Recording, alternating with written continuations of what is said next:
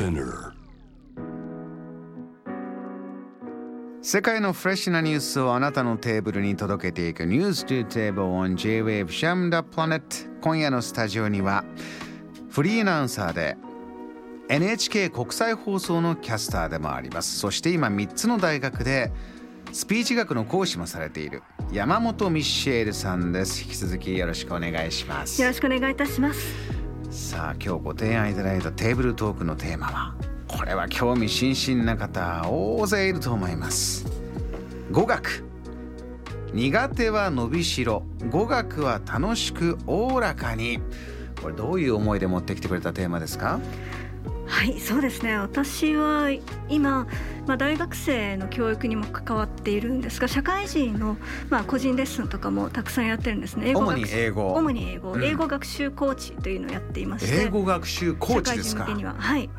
コーチング。そうですね。コーチングとあと英語学とあとまあプレゼンのあのーいろいろもう全部組み合わせて、まあ、その人にカスタムメイドで英語を教えするっていうことなんですがでも学生も社会人もなんですが大体みんなずっと苦手意識をずっとなんか心の底で抱えてでそのまま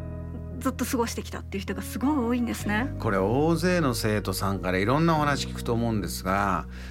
あこういう理由で苦手意識持っちゃうんだなとか何か共通点は見つかります？それぞれ全然違う？結構みんな違うんですけどもでもやっぱりまあ中学校の時とかもう文法がいっぱいでもうちょっと脱落しちゃったとかなんかヒアリングやっても全然聞こえないしわからない。でもそれって実はほんのちょっとしたコツヒアリングも書いてあるのをブツブツブツブツって読んでいるのと実際聞こえてくるのってやっぱりあのリエゾンリンキングで言葉が全部つながってて一個の言葉みたいにもうか塊になっちゃってるから英語って聞き取りづらいんですよね日本人の人たちには。なのでそこはどこがつながりがちだよって自分で言える発音にしてあげる。で自分が言えるようになるとそれがまた聞こえるようになる。っていうそのそのプロセスを何度も何度も繰り返してあげると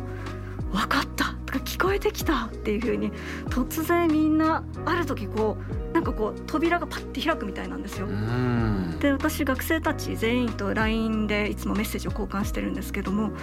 そうすると突然こうみんなの書いてくる口調が変わってくるんですよ。おね。ー。なんか映画をげもうそのまま英語で見始めたとか。え音楽今まで好きで聴いてたんだけれども実は歌詞全然聞こえてなかったし分かってなかった。けど言葉が拾えるようになったって言ったりとか。えうん。なんかそういうちょっとでも分かったっていうのがあるとそれがきっかけになってもうあとはもう水が全部流れるかごとくで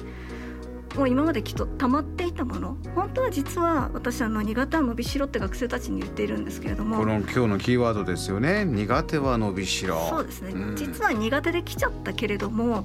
本当はそれがやり方さえ変えればすっごいそこには可能性が残っていて今まで自分がチャレンジしなかった可能性があるからそこの扉が開くと一気に新しいちょっと世界が見えるみたいで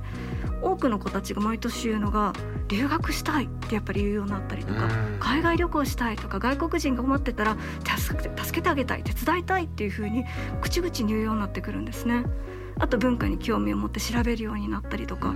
だからちょっとした何かのヒントだったりコツだったり自分がその英語が楽しいと思える何かをちょっとその学校だったり周りがちょっと提供してあげることでやっぱり人生も変わるのかなっていう風に思います。これはですねあのそれこそ大人になってからこういう山本さんみたいなおお話に触れてじゃあやろうっていう方日本にはほんとたくさんいるから大人に向けた英語教材とか、えーじゃあおさらい英語とか、まあ、音声メディア含めてですけどたくさんあってもういろんなメソッドがあって。はい。じゃあどれを選んでいいのやら。でもう一個あると2回目の挫折がそれをやってみても、えーじゃあ何ですかたくさん聞き聞いて英語漬けになってみてとかやったんだけどなんかやっぱ口から出てこなくって自分はダメじゃないかって思うと次のステップであるのがあやっぱり子供の時からやってなきゃダメだって言ってうんえー、じゃあ子育てが始まった時にですねもう我が子で一日英語聞かせなきゃいけないんじゃないかとか子どもの英語教材どうしようインターナショナルスクールに入れた方がいいとかねいろんなそのまた次の悩みが結構日本のねあのずっと見てるとこれもういつからやってるんだぐらいの語学への壁何段階もありますが山本さんは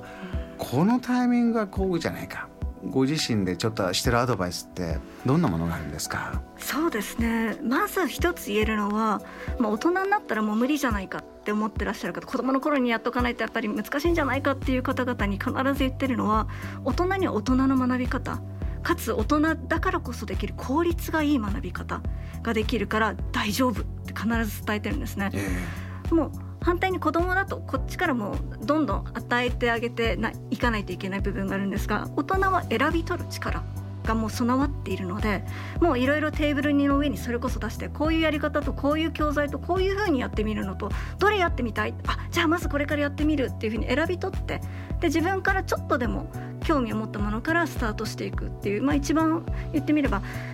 決まった教材を一から読んで使うか使わないか一生分かんないような文章をやるよりは自分が興味を持ったところからやる。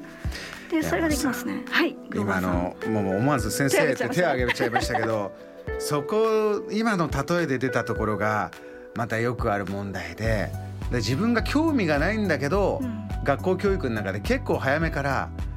英語ってなんか圧がかかってくるじゃないですか。そうですね。ちゃんとやんなきゃいけないんじゃないか。うんでも正直今全然英語に興味ないけど、うん、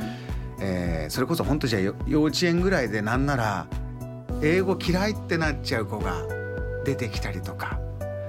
まあ、小学校中学校いろんなタイミングがあると思いますけど、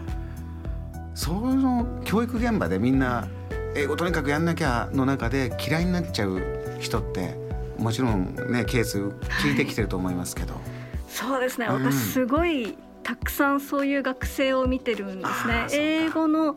レベルがもう本当に一番最初に大学に入った時に受けるテストで一番下だった子たちのグループから一番上の子たちのグループ全て初級から中級から上級まで全部教えてるんです。けど初級の子たちっていつもこう接してと思うんですけれどもただ単に機会がなかった出会いがなかった。自分の心が震えるタイミングがまだ出会ってなかったからずっと嫌いできちゃった。英語の授業とか英語の教材とかはいっぱいあっても、うん、その心が震えるタイミングが来なかった。それどういうことですか？心が震えるタイミングっていうのは？やっぱり全然興味のないものを渡されても面白くもおかしくもないし心震えないじゃないですか。でも例えば自分がすごく尊敬してるスポーツ選手のじゃあ電気がありますと。でそれをじゃあちょっとずつ拾いながら読んでみたらすごい面白くすごい深いことが書いてあったこの人の生き方に共感したっ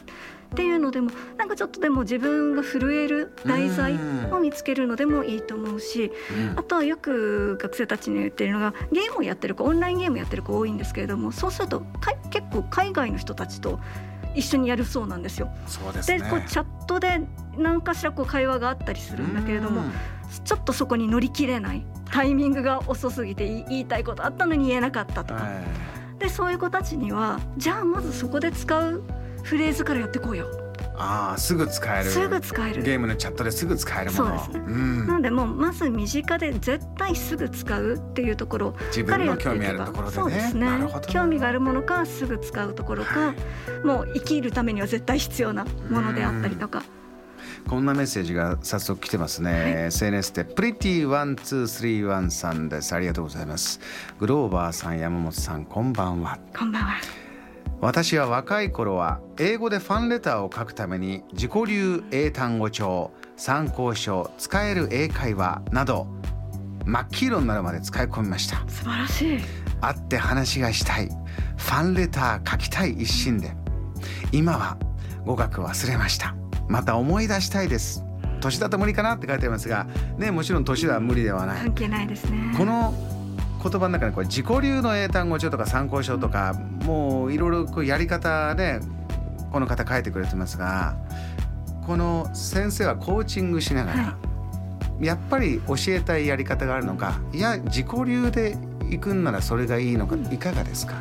のの自己流持ってこられる方もいるんですよ。でそれはそれで成果が出たりとかもし私が見て成果の目があるんだったらそこをどんどんサポートしてそこをこう厚めにしてあげるっていうのも